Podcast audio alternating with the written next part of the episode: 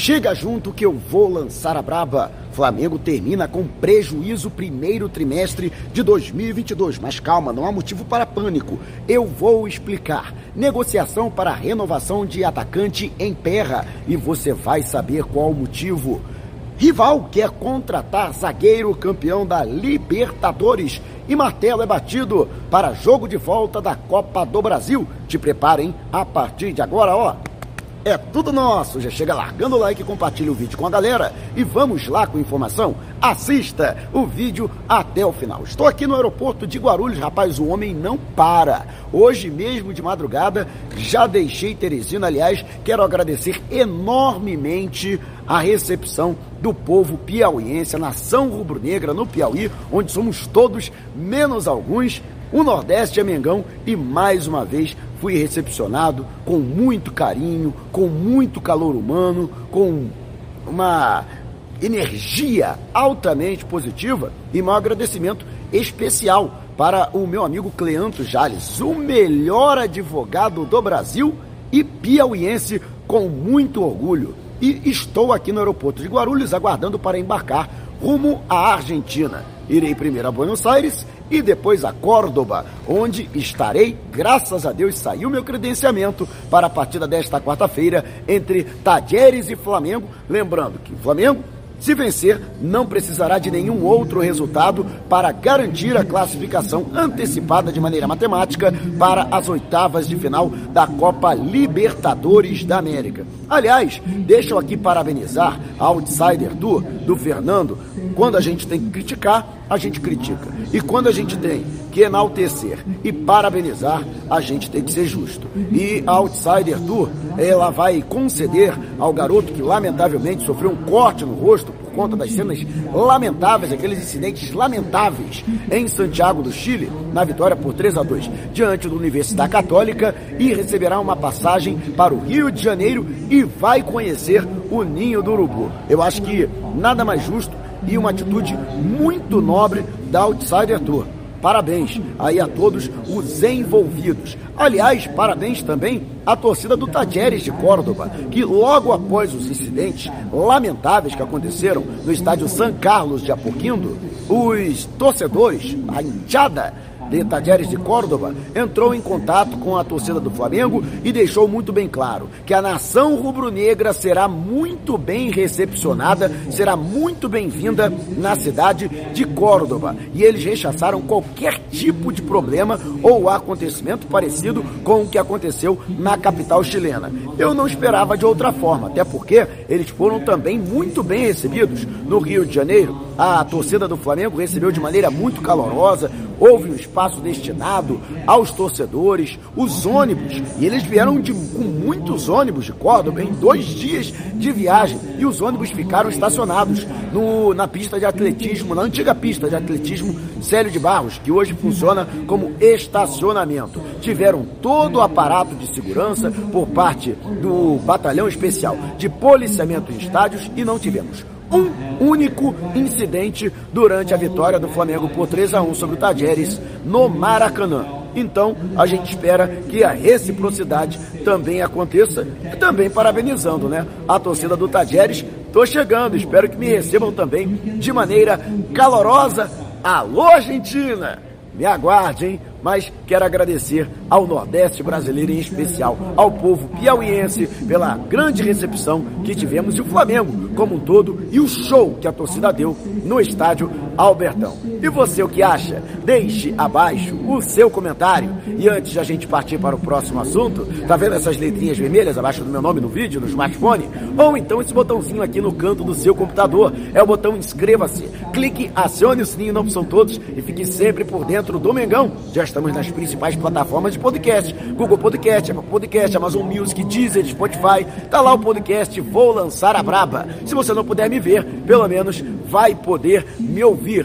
E o Flamengo que bateu o martelo fará o jogo com Altos, partida de volta da Copa do Brasil na terceira fase, no Estádio da Cidadania, em Volta Redonda. A partida acontece neste mês, antes do confronto com o Ceará pelo Campeonato Brasileiro. Havia até uma possibilidade, chegou a se aventar a hipótese de o Flamengo mandar esse jogo no Nordeste, até em agradecimento à grande nação rubro-negra, né, que o Nordeste é Mengão. De qualquer forma, existe o temor da série de jogos fora de casa e que isso possa comprometer a saúde física dos jogadores e até o desgaste dos atletas com o fomento de lesões. Então, justamente por isso, o Flamengo decidiu aí uma solução caseira, Volta Redonda, Estádio da Cidadania, e o Flamengo fará, portanto, a partida de volta com altos. Lembrando que o Flamengo venceu a partida por 2 a 1 de virada ontem no Albertão e, portanto, tem a vantagem do empate para avançar às oitavas de final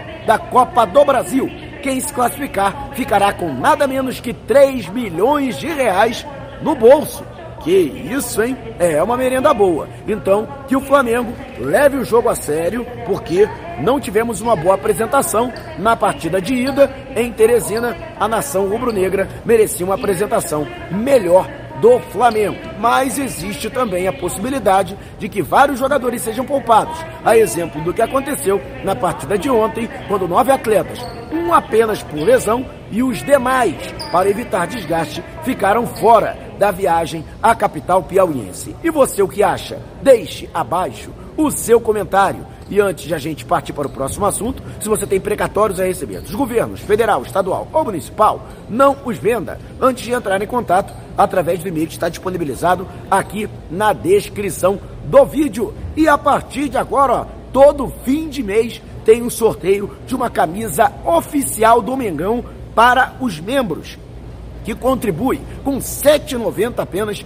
por mês. Então, se você se tornar membro, estará já concorrendo ao sorteio que vai acontecer no final de maio. No final de abril tivemos o primeiro sorteio e Luiz Jacome foi o sorteado, já entrou em contato.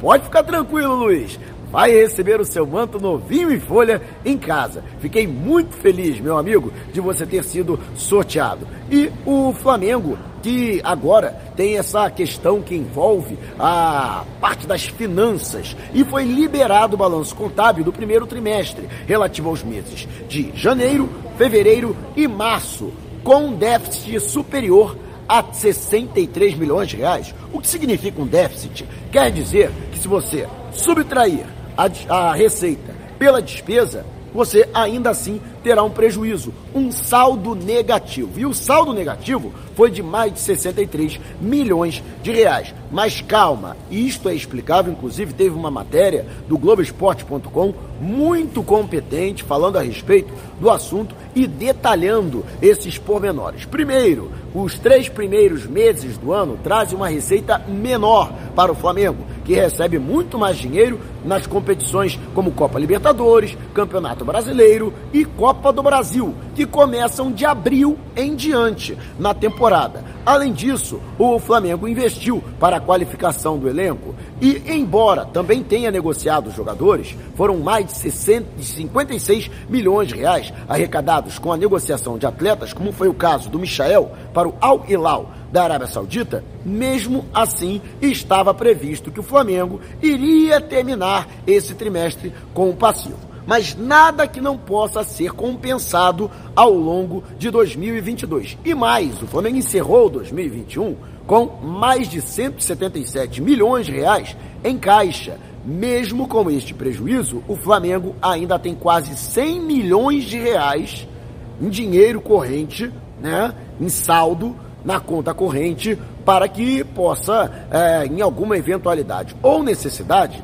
utilizar este valor. Ou seja, não há motivo para pânico. E você o que acha? Deixe abaixo o seu comentário. E antes de a gente partir para o próximo assunto, agora o YouTube tem um novo recurso, o Valeu Demais. É uma espécie de superchat, só que para vídeos que foram gravados. Você que está acostumado a contribuir com superchat, então, se esse vídeo valeu demais, você também pode contribuir, pode enviar a sua contribuição. Fique à vontade, qualquer valor. E o Botafogo estaria interessado na contratação do espanhol Pablo Mari, que está emprestado ao futebol italiano. Jogador que está vinculado ao Arsenal e foi adquirido ao Flamengo em 2020, inclusive, uma das maiores negociações do rubro-negro. E o Botafogo está procurando um zagueiro para a composição de seu elenco. E sim, o nome do espanhol foi a pauta, principalmente porque ele não pretende retornar ao Arsenal, onde ele perdeu espaço. E por isso, o contrato dele de empréstimo com o Udinese termina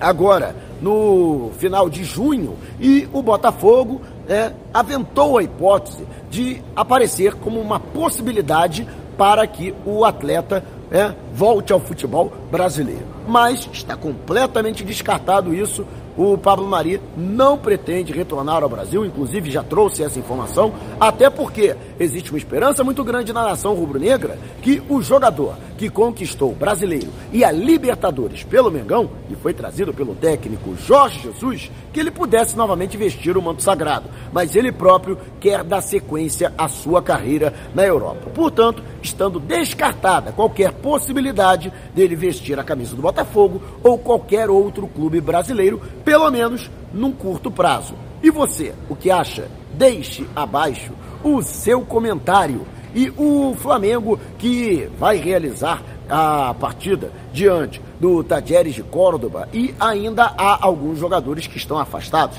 entre os quais o atacante Vitinho, com problemas musculares. Em paralelo, o Flamengo tem negociado a situação do atleta, que termina o contrato até o fim do ano, e o Flamengo pretende renovar com o jogador. No entanto, segundo meu amigo Gustavo Henrique dando choque, as negociações estão emperradas. Tudo porque o Flamengo pretende reduzir o salário do Vitinho, considerado um salário muito elevado, do contrato que na verdade foi celebrado durante a administração do Eduardo Bandeira de Melo. E, portanto, a atual gestão do clube não concorda com esse salário elevado. O jogador que não é considerado titular absoluto, mas que recebe um salário superior a alguns titulares da equipe e poderia propor essa redução salarial. Claro que isso não seria aceito o próprio Vitinho já deixou muito bem claro que não vai pedir um aumento, mas que dificilmente aceitaria uma redução do seu padrão salarial atualmente. Então, justamente por isso existe